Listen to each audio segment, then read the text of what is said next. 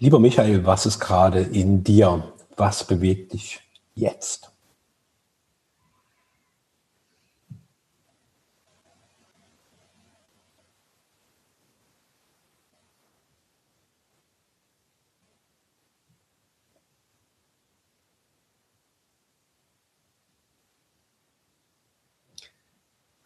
so eine ganz schöne Verliebtheit.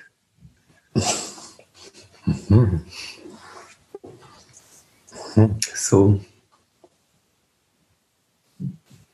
die eigentlich unsere Natur ist. Ja, die wir gern verlieren. Wir sind Meister darin, das Verliebtsein zu verlieren. Und tauschen gern. Wir sind auch große Meister im Tauschen von Gefühlen.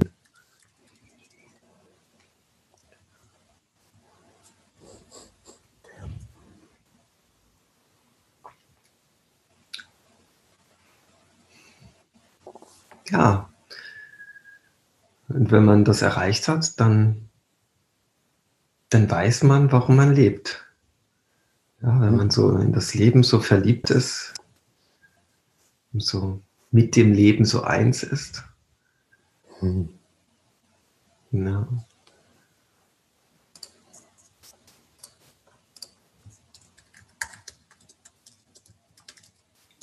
Und wir sollten beginnen als Menschheit zu üben und zu trainieren, in diesem Zustand zu verweilen, zu, zu bleiben, zu sein und uns da nicht immer wieder raus zu katapultieren. Ja. Das dürfen wir uns langsam erlauben. Hm. Hm. Meine, also mit diesem, hm? Meine große These ist ja, dass es leicht ist, äh, in die Liebe zu kommen, und noch viel leichter ist es aber, wieder herauszukommen. Und wir trainieren mehr das Rauskommen als das Drinsein. Hm. Ja. Hm. Obwohl dieses Trainieren, das klingt schon wie ein sehr bewusster Vorgang, ja. Das ist natürlich vollkommen ähm, unbewusst und unklar. Ja. Und wenn du jemand fragen würdest, äh, ja, dann bleib doch einfach in dem Verliebtsein, im Liebeszustand. Mhm. Dann, dann wissen die einfach gar nicht, wie und warum. Und natürlich wollen sie da drin bleiben. Und ja, vielleicht liegt es auch daran, dass sie das Gefühl oder dieses Leben gar nicht mehr kosten können, so richtig. Ja, und so feststecken im Irgendwo. Und mhm aufgehört haben, durch das Herz zu sein, durch die Seele zu sein. Und da einfach die Inspiration fehlt, wie man dort wieder, ja, wie man, wie man diesen Step macht, diesen, diesen Shift runter ins Herz. Ja, ja, was wolltest du sagen? Hm. Das du mit deiner Einleitung meine Aufmerksamkeit sofort ans Maximum hochgejagt hast. So, die Verliebtheit, oh, erzähl mir mehr. So, und äh, du hast so die Spannung noch weiter gesteigert, so ganz salopp. Zum ganz ruhigen Erzählen hast du den Spannungsbogen bei mir schon innerlich fast so in Richtung unerträglich hochgejagt. Und äh, ja, teil mal mit mir, wie wie du dieses Verliebtsein erlebst und wo du auch Momente beobachtest, an dir selbst, vielleicht auch an anderen Menschen, wo, wo dieser Verlust an Liebe zum Leben für dich einfach deutlich wird. Ja, die, das kann ich gern tun.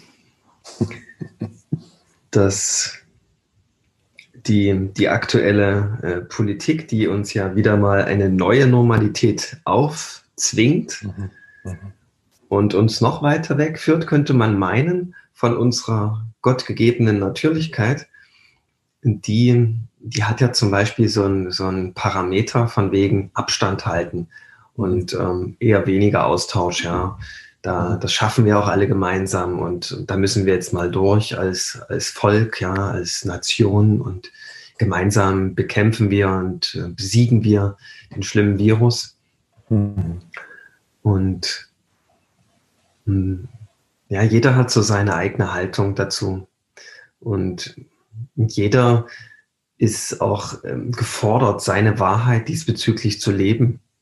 Erstmal zu erkennen und zu leben und ähm, ich finde es ganz spannend einfach, ähm, wenn ich gerade Menschen treffe, ähm, so ein bisschen zu kitzeln und ähm, ja, äh, so ein paar hm, Ideen reinzugeben und dann zu gucken, wo steht der andere und wie findet dann eine Annäherung statt. Mhm. Ja, und ähm, gestern war eben diese große äh, Versammlung in Berlin.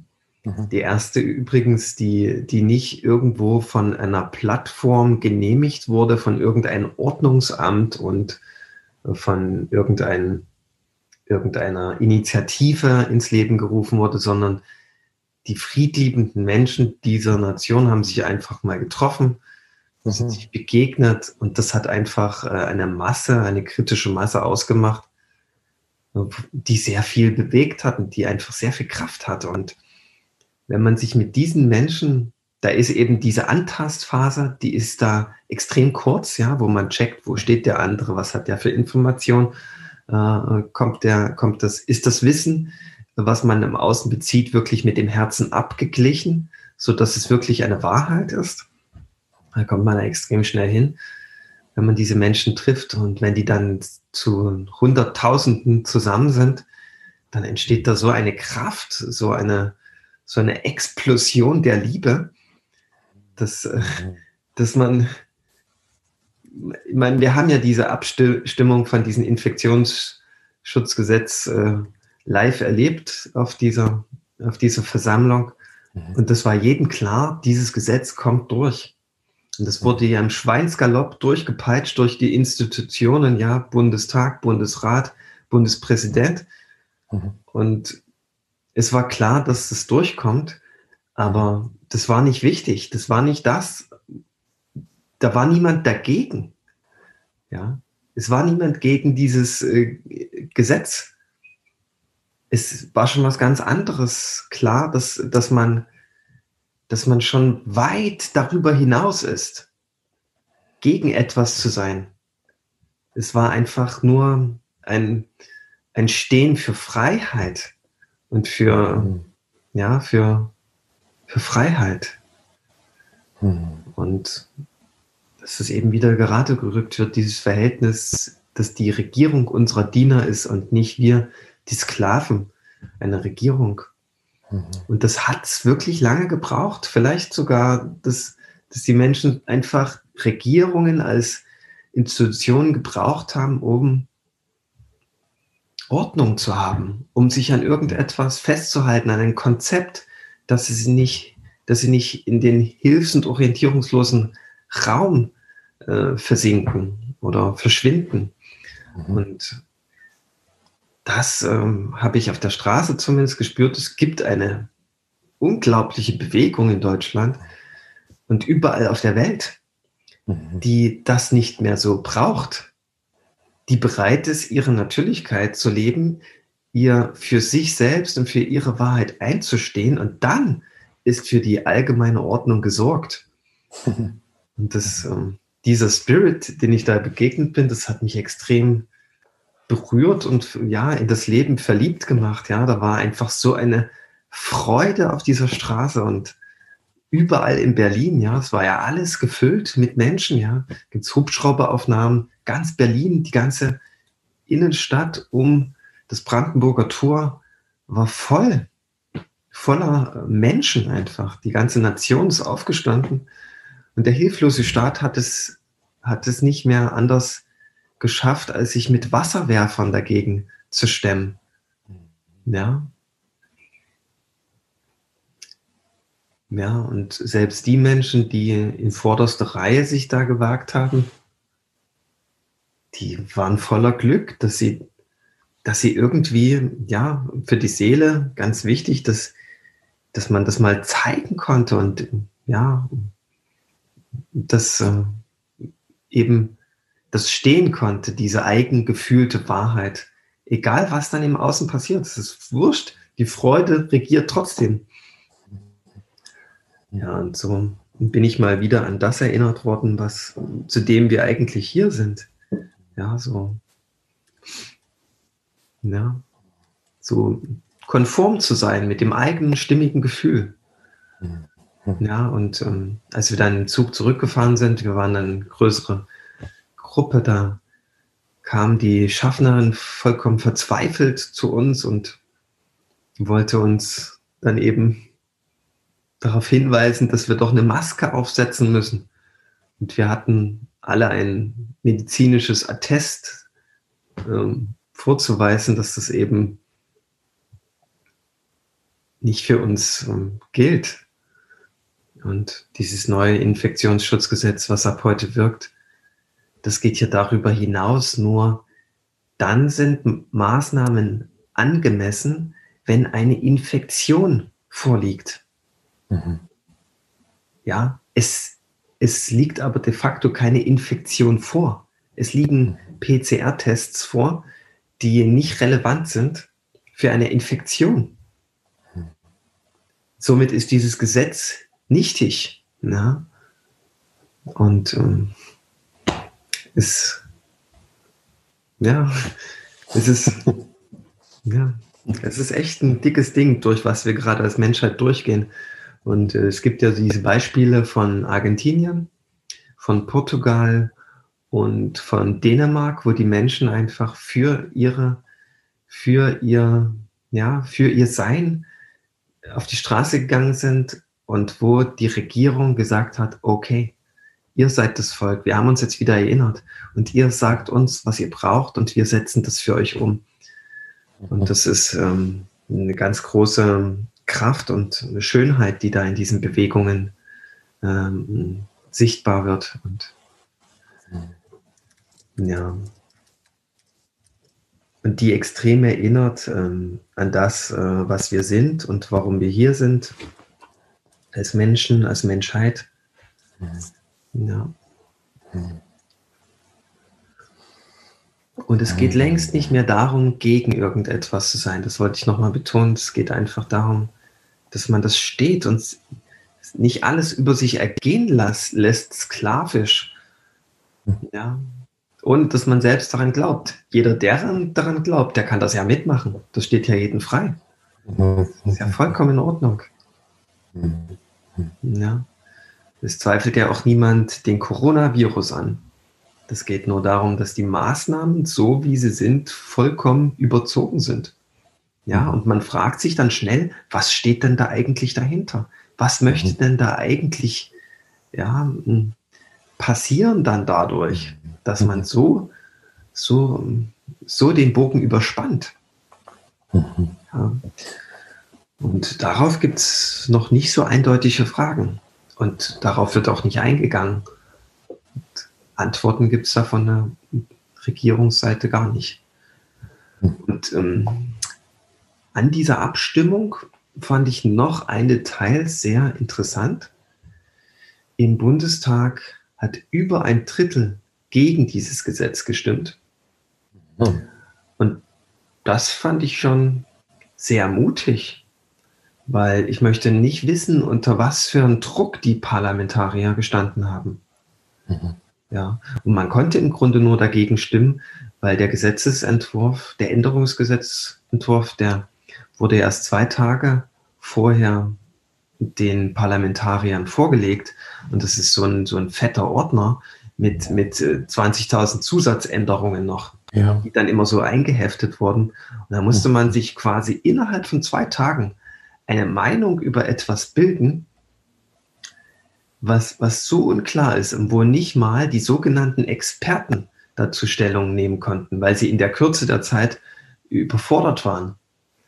Ja, witzigerweise steht eben aber Artikel 2, die Maßnahmen greifen dann, wenn, wenn, wenn nach ähm, Pandemielage, und das sind, glaube ich, weiß nicht, 10 Prozent oder das ist ein ziemlich, ziemlich hoher Wert. Und wir haben ja jetzt nicht mal 0,1 Wert. Mhm. Ähm, äh, Infektionen vorliegen. Mhm. Ja, und dann ist das Gesetz sozusagen gar nicht griffig. Ja. Ja. Naja, das sind jetzt schon wieder andere Sphären, die man damit berührt. Aber alle Menschen, die ich getroffen habe, die waren nicht gegen irgendjemand. Die waren für ihre, für, für ihre Wahrheit sind sie gegangen und haben sich versammelt, friedlich mhm. und ja. In Freude. Und ich glaube, wer sich ein bisschen dafür öffnet, der, da weiß es auch der Letzte, dass dort keine, keine gewaltbereiten Neofaschisten stehen. Ja, die trauen sich da auch gar nicht hin. Ich habe auch keine Antifa gesehen. Da war niemand gewaltbereites. Die Masse, die Bewegung ist jetzt schon viel zu groß geworden dafür, mhm. dass sich da irgendjemand noch einmischen würde, hintrauen würde der dann irgendwie das Ganze so stört, dass dann das Fernsehen die Bilder bekommt, die es eigentlich haben wollte. Ja, nämlich die, die wilde, brüllend, gröhlende, aufgebrachte, gewaltbereite Masse, die nur eins in Sinn hat, alles umzustürzen, blindwütig. Ja, die Bilder werden ja gerne gezeigt und das war ein Fest der Freude und der Liebe und. Menschen vereint, Arm in Arm und mit Kerzen in den Händen. Ja. Hm. Vorwiegend sogar in Stille diesmal. Hm. Es hatte irgendwie für mich noch die größte Kraft, gar nicht skandieren, sondern einfach in Stille zu stehen. Hm. Ja. Es gab ähm, viele Polizisten, die, die gesagt haben, wir stehen unter Druck wissen teilweise, müssen wir zugeben, gar nicht, was in diesem Infektionsschutzgesetz äh, drinsteht. Und es ist schwer, diese Arbeit gerade zu tun, mhm. weil wir nicht wissen, was wir hier eigentlich noch verteidigen. Ja, ja, ja. ja. Also ist viel, viel im Gange. Mhm. Ist, äh, ja, toll, irgendwie auch dabei zu sein, diese, diese Zeit zu erleben.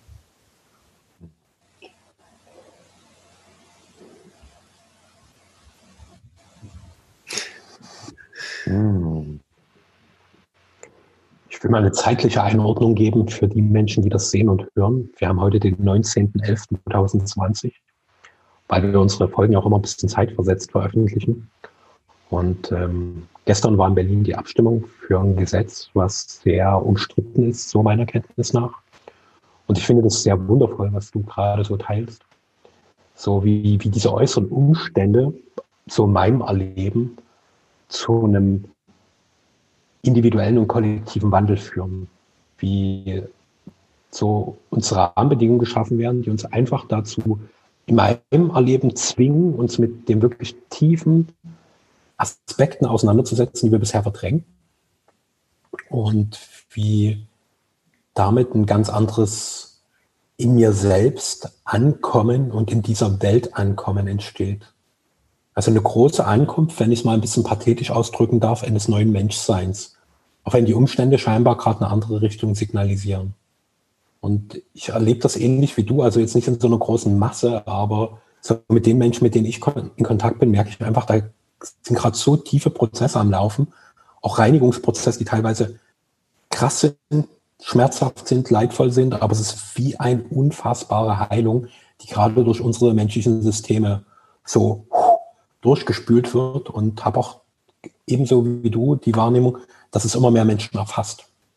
So, dass es eine Welle wird, die uns ja auch wirklich in eine neue Epoche bringt eine neue Epoche von, ja, irgendwie schon die Epoche der Liebe. So fühlt es sich für mich an. Auch wenn mein Mind noch zweifelt, weil der Haufen Gegenargumente hat. Und wenn ich aber das abgleiche, was ich aktuell ganz konkret erfahre, ist es eine neue Epoche der Liebe. Mhm. Ja. Ja, also Uli Mohr hat es ja mal in einem Interview, was ich mit ihm geführt habe, nochmal anders betitelt, da habe ich lange drüber nachgedacht. Wir sind auf dem Weg ins posttherapeutische Zeitalter. Und das ist ein richtiger, ja, das spürt man so, die tiefe Seele von Uli Moore. Das ist so, ja, also so ein Zeitalter, was, was keine Therapien mehr braucht. Ja, das ist einfach, das wäre, das finde ich so gehenswert, so, und äh, der Liebe, ja, wo die Liebe regiert. Und besser kann man es auch wiederum nicht ausdrücken, weil, weil wenn, wenn man sagt, ich gehe jetzt für die Liebe, ich bin bereit sogar für die Liebe zu sterben, wie es Abu Nasimai sagt, dann,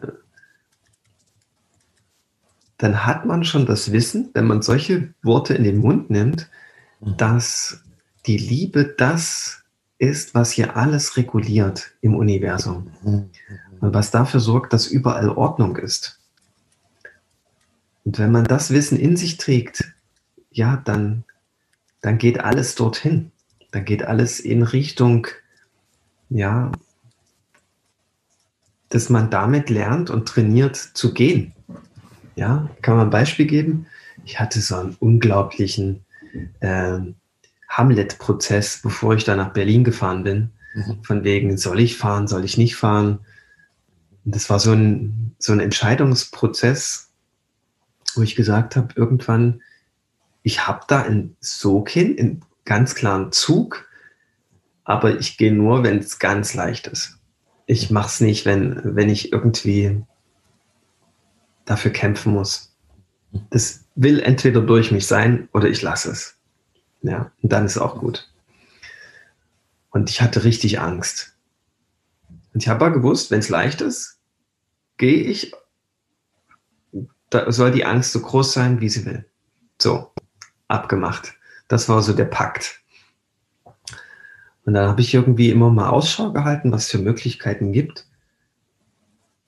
Und dann, kurz vor Schluss, war auf einmal eine, ist auf einmal eine Fahrgemeinschaft entstanden. Und da waren da sogar meine Eltern noch. Oh. Platz für meine Eltern. Mhm. Und die sind dann auch da mitgefahren und, und alle hatten so, so ein gewisses, oh Gott, auf was habe ich mich hier eingelassen und, und äh, ob das mal gut ist und, mm, und alle so extrem in ihrer Angst am Anfang, ja.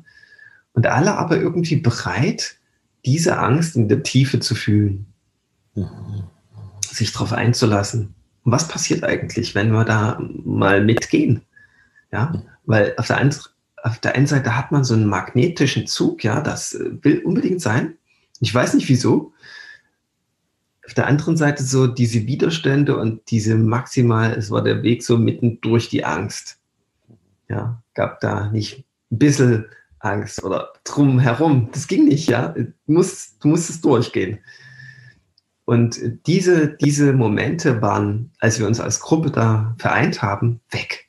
Von einer Sekunde auf die andere. Mhm. Und es war ab dem Moment, wo wir uns getroffen haben, Party. Ein Fest äh, der Freude. Ja? Mhm. Von einer Sekunde auf die andere, wo man das dann, wo man sich dann tatsächlich bege äh, begegnet hat. Und das hat wieder gezeigt, wir sind so manipuliert durch unseren Verstand, weil der Verstand ist dann kollabiert, wo man sich begegnet ist, wo man sich wirklich tatsächlich auf der Straße verbunden hat. Dann war es weg dann war es aus. Es kam natürlich dann nochmal später wieder, da, da ist man, also für mich war es dann auch auf der Versammlung teilweise echt Therapie, weil wo ich gesehen habe, wie da in vorderster Front auf Menschen einfach sinnlos eingeprügelt wurde von der Polizei und Wasserwerfer eingesetzt wurde, wo ich das äh, gesehen habe da war es dann nochmal eine, eine kritische Phase, einfach wirklich in, im Fühlen zu bleiben. Ne? Weil das ist nicht schön, was man dann sieht. Und das triggert massiv. Und dann aber wirklich in diesem Nichts damit tun zu bleiben, das war für mich die absolute Therapie. Da konnten sich dann nochmal Ebenen zeigen und heilen auch. Mhm. Und wiederum war es dann vorbei. Ja, war es dann durch. Ja, und es blieb reine, leere Liebe. Ja. ja, man weiß am Ende gar nicht, was da eigentlich alles noch geheilt wird. Ja. Und der Moment, wo ich dann die Masse gesehen habe, die einfach still stand, da war so wirklich ein kollektives Heilungsfeld geöffnet. Ja, man, man muss dem quasi dankbar sein, dass diese Inszenierung auch der Brutalität stattfinden durfte, ohne dass man dann im Gegenzug mit Krieg reagiert, sondern in der Stille, im Frieden bleibt. Ganz großer Akt der Menschlichkeit im Grunde und äh, in, in, in wahnsinnig wildes Setting für Heilung. Ja, also das kann sich ja niemand ausdenken, das kann sich auch niemand, ähm, das kann auch niemand inszenieren. Ja, und ähm, wir können aber als Individuen, als, als Seelen wählen, dass wir alles als, als Feld und Trainingsfläche der Heilung äh, verstehen. Ja, alles, alles im Leben. Ja, da ist nichts ausgeschlossen. Wir können aus jeder Situation in Heilung hervorgehen. Wenn wir nur einmal wissen, wie das geht, wie man da den Schalter umlegt. Ja. Wir haben da letzte Woche mit, mit dem mit dem Webinar Lebe deine Seele einen Riesenschritt in diese Richtung gemacht, finde ich. Mhm, mhm. Und dieses gewaltige Feedback, was wir bekommen haben darauf, das hat uns ja gut bestärkt in dem, wo wir genauso durch Angstschichten durchgehen mussten, um mhm. das überhaupt, um überhaupt den Raum dafür zu öffnen. Mhm. Ja.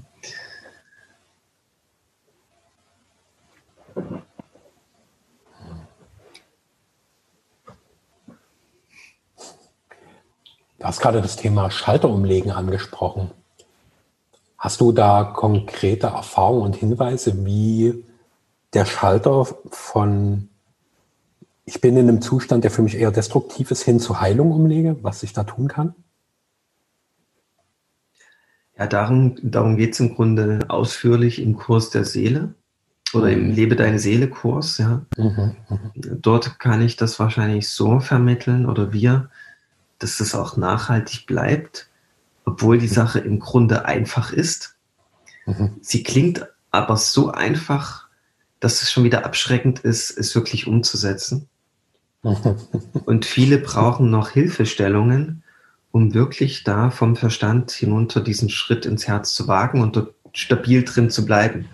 Das heißt im Grunde, wenn es intensiv wird, nicht um nicht um die Intensität versuchen herumzugehen. Und das ist der übliche Weg hinein direkt ins Leid, sondern den Mut zu haben, einfach nur die Intensität zu fühlen. Weil in Wahrheit bist du weder mit Hass, bist du weder mit Wut, noch mit Liebe oder vor allen Dingen nicht mit irgendeinem destruktiven, sogenannten destruktiven Gefühl gerade konfrontiert, sondern in Wahrheit bist du einfach nur schlicht und ergreifend deiner eigenen Lebensenergie ausgesetzt, die du bis dahin nicht gefühlt hast und die du bis dahin nicht gelebt hast. Und wenn du die Bereitschaft mitbringst, zu sagen, okay, ich beginne jetzt mal, sie einfach nur rein zu fühlen, ohne sie gleichzeitig zu analysieren und zu bewerten und einzukategorisieren. Dann schaffst du den Schritt, dass sich diese Lebensenergie, die du bist, man könnte auch sagen, die reine Liebe, mhm. dass sich die geordnet durch dich ausdrückt. Mhm. Und wenn das jeder machen würde, dann hätten wir den, den, den tollsten, geilsten, die tollste geistige Gesellschaft und das Paradies wäre von einem Tag auf den nächsten sichtbar. Ja. Und das zu leben, ist erstmal die Aufgabe hm, ja, des Einzelnen und das Leuchten des Einzelnen wird aber be bewirken, dass sich da ganz viele Menschen angezogen fühlen von, diesen, von dieser Erscheinung, die du dann bist. Weil man sieht ja, also mir ging es schon immer so, ich habe mich gern mit Menschen verbunden, die voller Freude waren, die glücklich sind, ja. Das, ähm, das hat mich einfach immer angezogen. Da wollte ich dann auch wissen, was diesen Menschen so bewegt. Und ja, ich wollte das, wollte Zeit mit solchen Menschen verbringen. Das hat mich irgendwie immer so interessiert. Ich wollte herausfinden auch, wie, wie den sein Erkenntnisprozess war, dass der da in dieses Sein gekommen ist. Hat mich schon interessiert und so kann ich mir vorstellen, dass das extrem befruchtend ist, weil es wäre nicht ähm, Bücher und Theorien darüber wirklich weiterhelfen, obwohl das hilfreich ist. Aber vor allen Dingen die, das direkte Beispiel ja, mhm. eines anderen Menschen, das wird das sein, was, äh, was, was am meisten Kraft hat. Ja.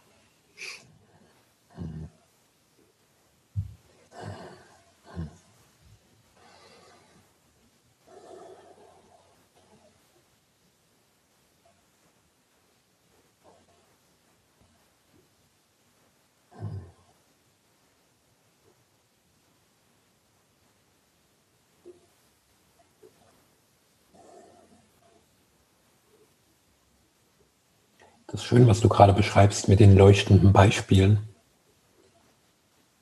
So, also die, die, dieses Leuchten haben wir am ehesten bei Kindern, aber dort sehen wir halt kein Beispiel, weil wir ja meinen, die sind kleiner als wir, die haben noch keine Ahnung vom Leben, die sind hilflos, also da können wir uns ganz gut von entkoppeln. Aber da ist dieses Leuchten noch in so einer ganz ursprünglichen Form da. Und ich merke die große Anziehungskraft von Menschen, die aus sich heraus strahlen. Und ich erlebe auch in mir, wie ich immer bewusster differenzieren kann. Ist das ein aufgesetztes, konditioniertes Strahlen, weil es einfach toll ist, so Menschen zu begegnen und man da relativ schnell Sympathie erntet?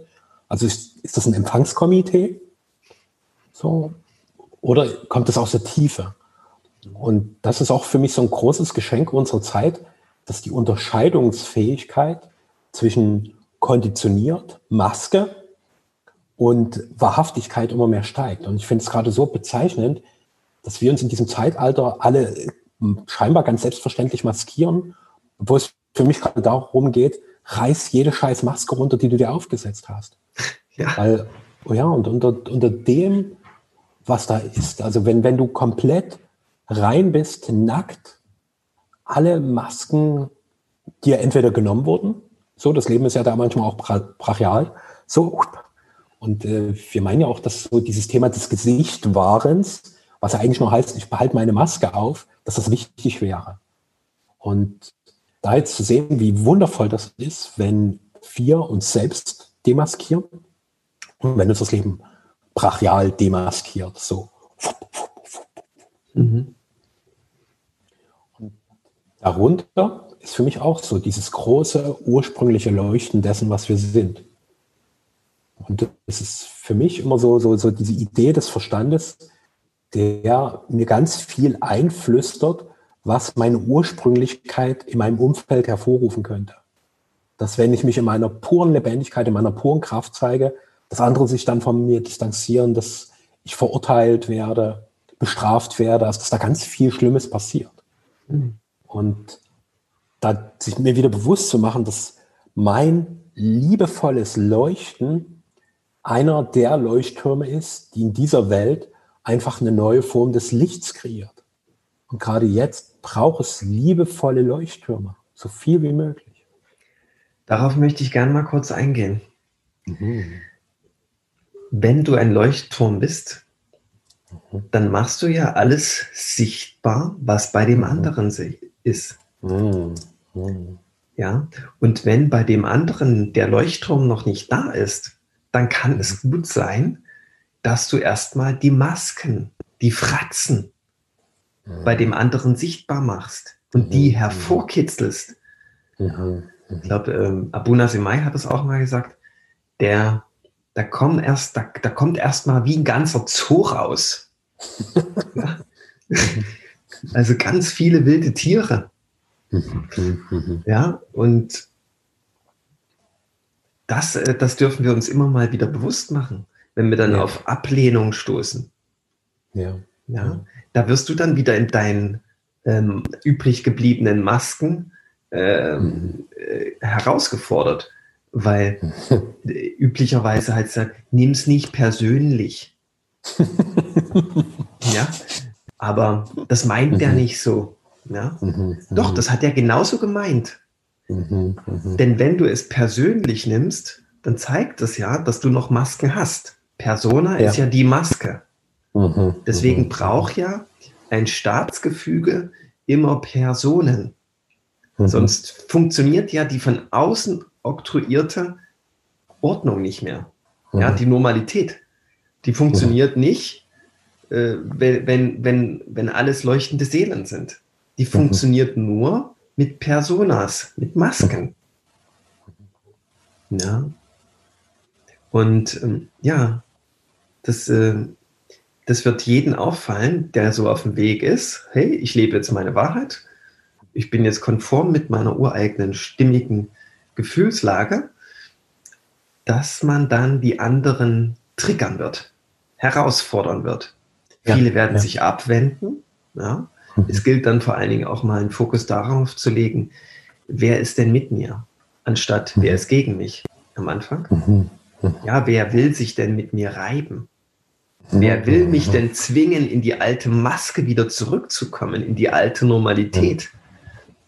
Ja, es ist ja eine große Anmaßung, ja, auch eine große Übergriffigkeit darin, was natürlich vollkommen unter, unterbewusst bei den anderen abläuft. Und dann aber zu erkennen, okay, wenn noch was in mir angeht, dann habe ich da noch äh, solche Themen in mir, mhm. die ich auch noch nicht bis zum Ende durchgefühlt habe, weil ansonsten mhm. wird es ja keine Schwingung in mir auslösen. Ja. Hm. Ja, ganz spannend. also wir sind, wir sind noch nicht im, im posttherapeutischen Zeitalter, aber wir sind, wir sind in der Auflösung des therapeutischen Zeitalters. Ja, weil, weil wenn du diesen Weg gehst, den wir hier in aller Kürze skizziert haben, dann bist du ja mitten in der eigentlichen Therapie, wo du nie wieder eine Therapie brauchst. Ja, wenn du einmal da reingekostet hast, Konformität zu üben mit deinem ureigenen stimmigen Gefühl, dann, dann kommst du da, dann gibt es da keinen Weg mehr zurück. Ja,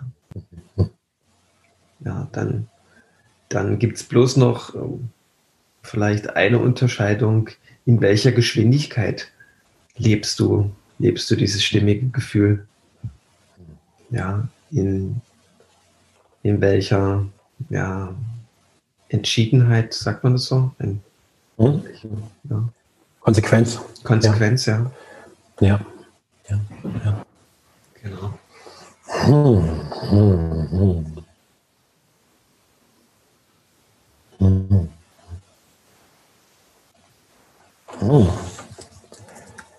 Konsequente Demaskierung, ja. Eigentlich der Weg der Selbsterkenntnis, ja. Mhm. So. Was bin ich wirklich? Mhm. Was ist das, was ich wirklich bin?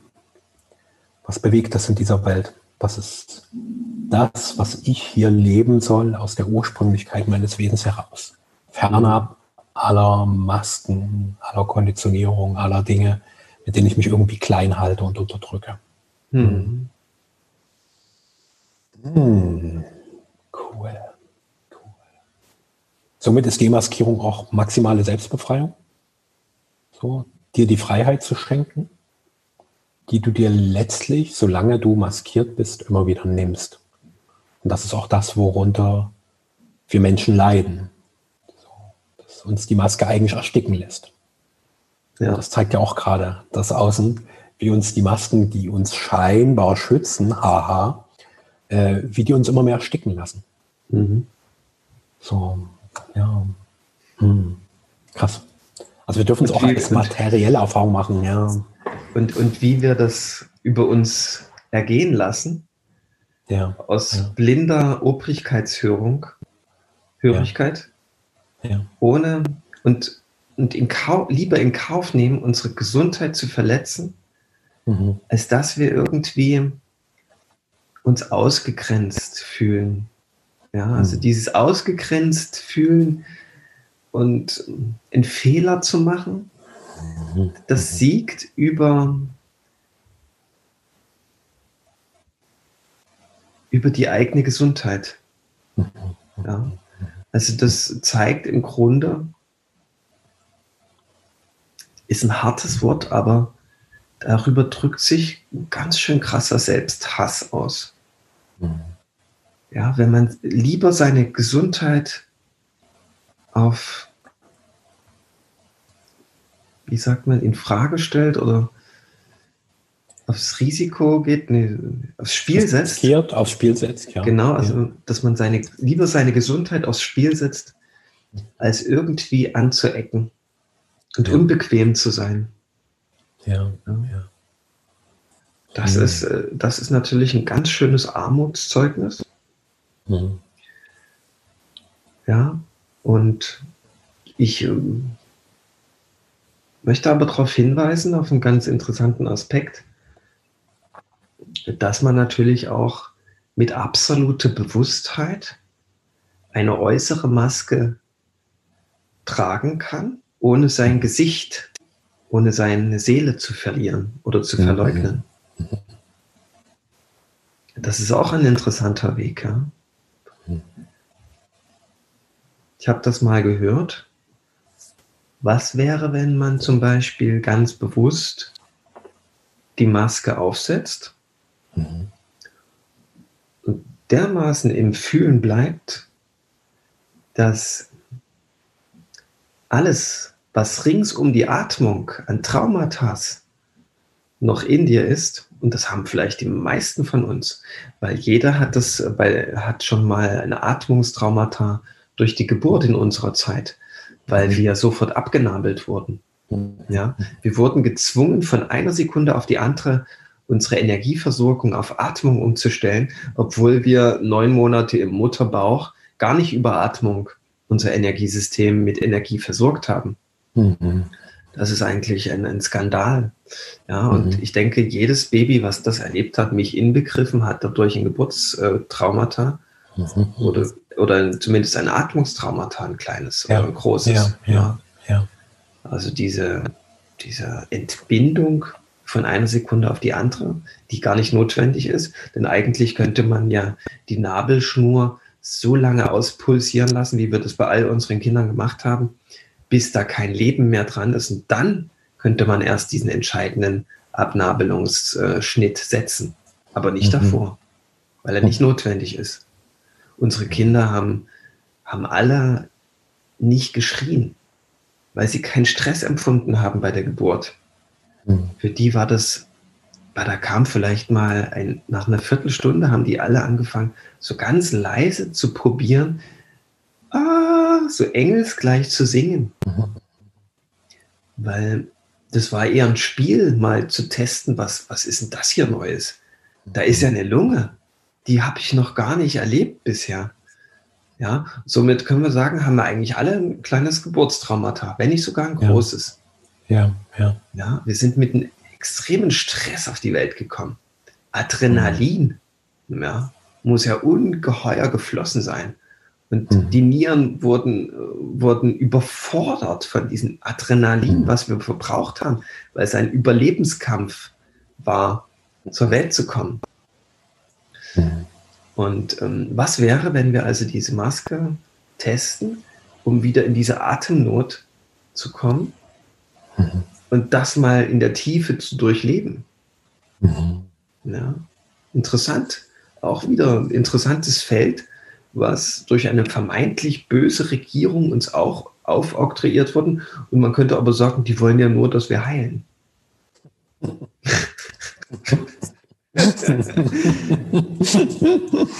Klingt erstmal absurd, aber wer Bock hat auf Heilung, kann auch das als Chance begreifen.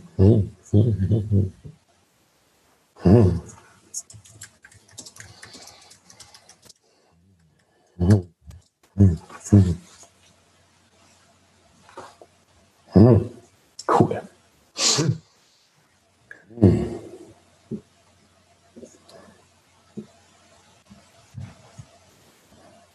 Hm.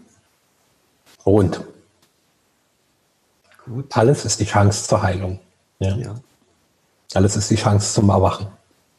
Und ähm, ich bin, in, bin interessiert gerade, ob nicht irgendein Zuhörer eine Idee hat, wo Heilung nicht stattfindet. Oh, okay.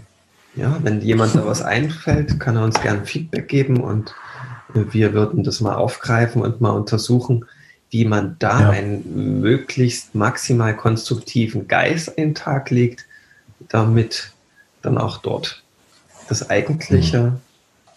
was ich wirklich zeigen möchte, ausdrücken kann und dann eben dadurch Heilung stattfindet. Mhm. Mhm. Das vielleicht als kleine Provokation, dass jeder alles untersucht. Und ich bin gespannt, ob was zurückkommt, ob wir da einen Hinweis bekommen. Yep, yep. Gut. Ja.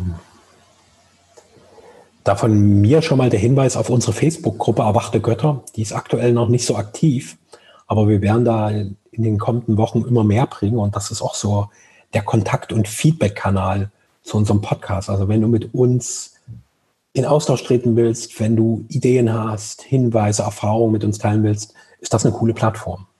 Mhm. Einfach, dass wir ein Feld haben, wo wir über das, was wir beide hier im Dialog haben, in den größeren Dialog kommen. Hm, würde uns sehr freuen. Ja, bist ja. herzlich eingeladen. Genau. Ach, und eine kleine Ankündigung dürfen wir noch machen. Mm. In der kommenden Woche ähm, wagen wir mal ähm, ein, Versuch, mhm. unser Feld, was wir hier kreiert haben, nämlich indem wir alles fallen lassen, was wir nicht sind, also ich, Michael und Andres, um daraus, wenn dieses alles losgelassen ins leere Feld, was dann zurückkommt, mhm. so könnte man ja unser Format hier beschreiben, wenn wir dann in dieses Feld noch jemanden dazu nehmen. Mhm. Und da haben wir einen sehr schönen wachen Menschen getroffen, der dazu bereit ist, den Sven Müller. Mhm, mhm. Ja, einige von euch werden ihn kennen. Ein sehr schöner Mensch, mhm. Der einen unmittelbar an das erinnert, was man ist, wenn man mit ihm Zeit verbringt. Mhm. Und bin schon gespannt, was uns da, was das Neues hervorbringt. Mhm. Ja. Und ich möchte gern ein, eine große Inspirationsquelle von mir äh, damit widerlegen. Friedrich Nietzsche habe ich in meiner äh, Jugend sehr viel gelesen. Mhm. Also sprach Zarathustra ist so, so ein Buch, was mich unglaublich bewegt hat mhm. und was mir Halt gegeben hat und wo ich auch ein Stück weit zu mir selbst gefunden habe, weil es mhm. Fragen aufgeworfen hat, die die Dinge in, in mir entfesseln konnten. Mhm. Und er hat mal geschrieben, der dritte ist der Kork, der verhindert, dass das Gespräch in die Tiefe sinkt. Mhm. Und ich würde ihn gern widerlegen. ich würde gern das mal richtig stellen. Ja. Und vielleicht hat er nur von seiner Zeit gesprochen und nicht in Friedrich Nietzsche äh, jetzt leben würde, würde ich, wäre er der Erste vielleicht, den ich gern mal hier zusätzlich noch in, in unser Podcast mhm. einladen würde. Und er würde mhm. jetzt wahrscheinlich lachen über diesen Spruch.